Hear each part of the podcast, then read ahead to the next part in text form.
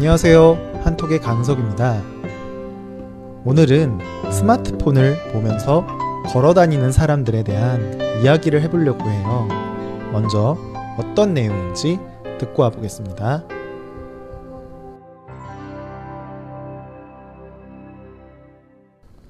보행 중 스마트폰 주의 라는 표지판이 최근 서울 시내 곳곳에서 세워지고 있다. 시내에서 스마트폰을 보면서 걸어 다니는 사람들의 사고가 생기고 있기 때문이다. 이들은 주변을 신경 쓰지 않고 좀비처럼 걷는다고 해서 스몬비라고 불리기도 한다.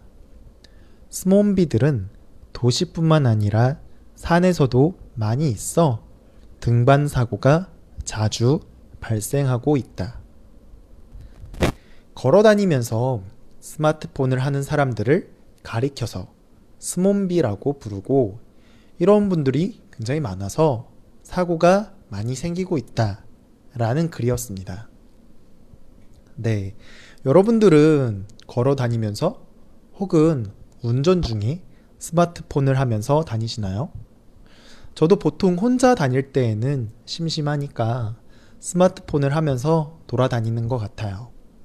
특히 몇 달 전에는 포켓몬스터 게임인 포켓몬고라는 것이 인기가 있었을 때에는 그 게임을 하면서 돌아다녔던 것 같아요. 그런데 이제 평소에는 인터넷 기사 같은 것들을 보면서 다니는 것 같고요. 주변에 같이 다니는 사람이 있거나 친구가 있을 때에는 거의 스마트폰은 안 하는 것 같아요. 여러분도 대부분 그러시겠죠?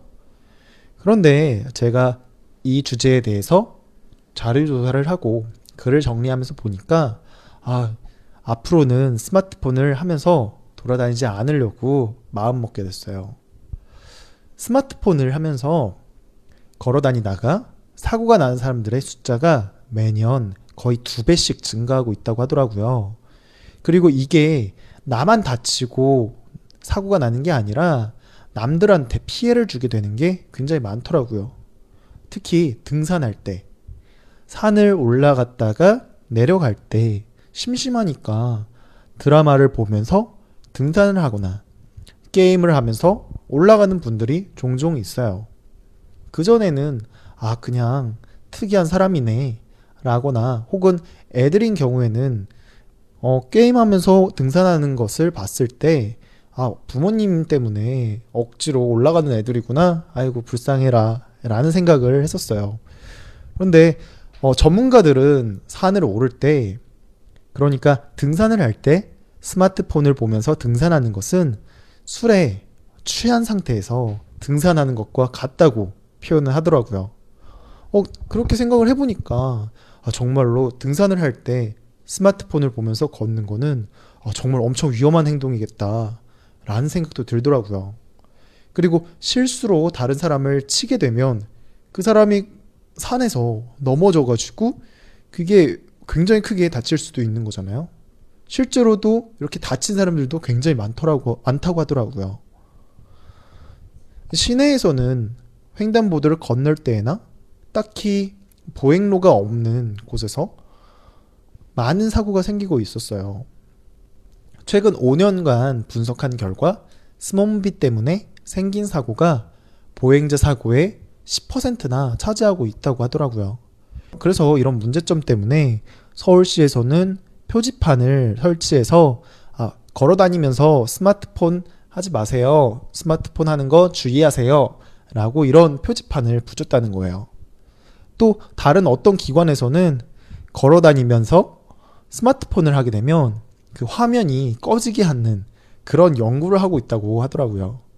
뭐 이런 다양한 방법으로 어, 해결하려고 음, 시도를 하고는 있지만 사실 어, 이렇게 주변에서 이렇게 하더라도 우리가 직접 생각을 하고 고치지 않는 이상 아, 절대 안 고쳐질 것 같아요. 사람들이 스마트폰을 하면서 걸어 다니는 사람들이 40%가 넘는다고 하더라고요. 그러니까 스몬비가 40%가 넘는다는 거죠. 그런데 걸어 다니면서 스마트폰을 하지 마세요. 라고 표지판을 세운다고 사람들이 그 표지판을 보기는 할까요? 다 스마트폰 화면만 볼 것 같은데 말이죠.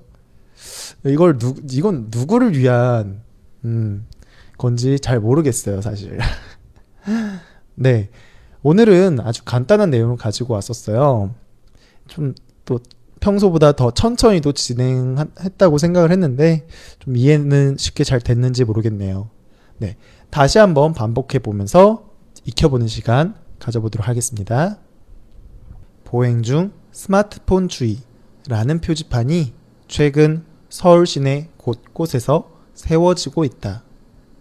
시내에서 스마트폰을 보면서 걸어 다니는 사람들의 사고가 생기고 있기 때문이다. 이들은 주변을 신경 쓰지 않고 좀비처럼 걷는다고 해서 스몬비라고 불리기도 한다. 스몬비들은 도시뿐만 아니라 산에서도 많이 있어 등반 사고가 자주 발생하고 있다. 보행 중 스마트폰 주의라는 표지판이 최근 서울 시내 곳곳에서 세워지고 있다. 시내에서 스마트폰을 보면서 걸어 다니는 사람들의 사고가 생기고 있기 때문이다.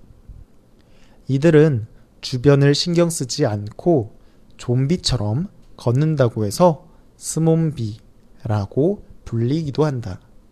스몬비들은 도시뿐만 아니라 산에서도 많이 있어 등반 사고가 자주 발생하고 있다. 네. 스마트폰을 하면서 걸어 다니는 사람들이 많은데 그 사람들이 피해를 많이 끼치고 있고 사고도 많이 발생하고 있다. 라는 내용이었어요. 그 사람들을 또 스몬비라는 용어로도 부르고 있다. 라는 거예요. 네. 제가 어제 내용이 좀 많이 어려웠던 것 같아서 오늘은 좀 많이 간단한 내용, 쉬운 내용으로 가지고 와보려고 했는데 여전히 어려웠나요? 네. 어려워도 꾸준히 매일매일 들으면서 이해하려고 노력하다 보면 한국어 실력이 쑥쑥 늘어날 거예요. 힘들더라도 저와 함께 파이팅 합시다. 네. 오늘도 고생 많으셨고요. 내일 또 찾아뵙도록 하겠습니다. 수고하셨어요.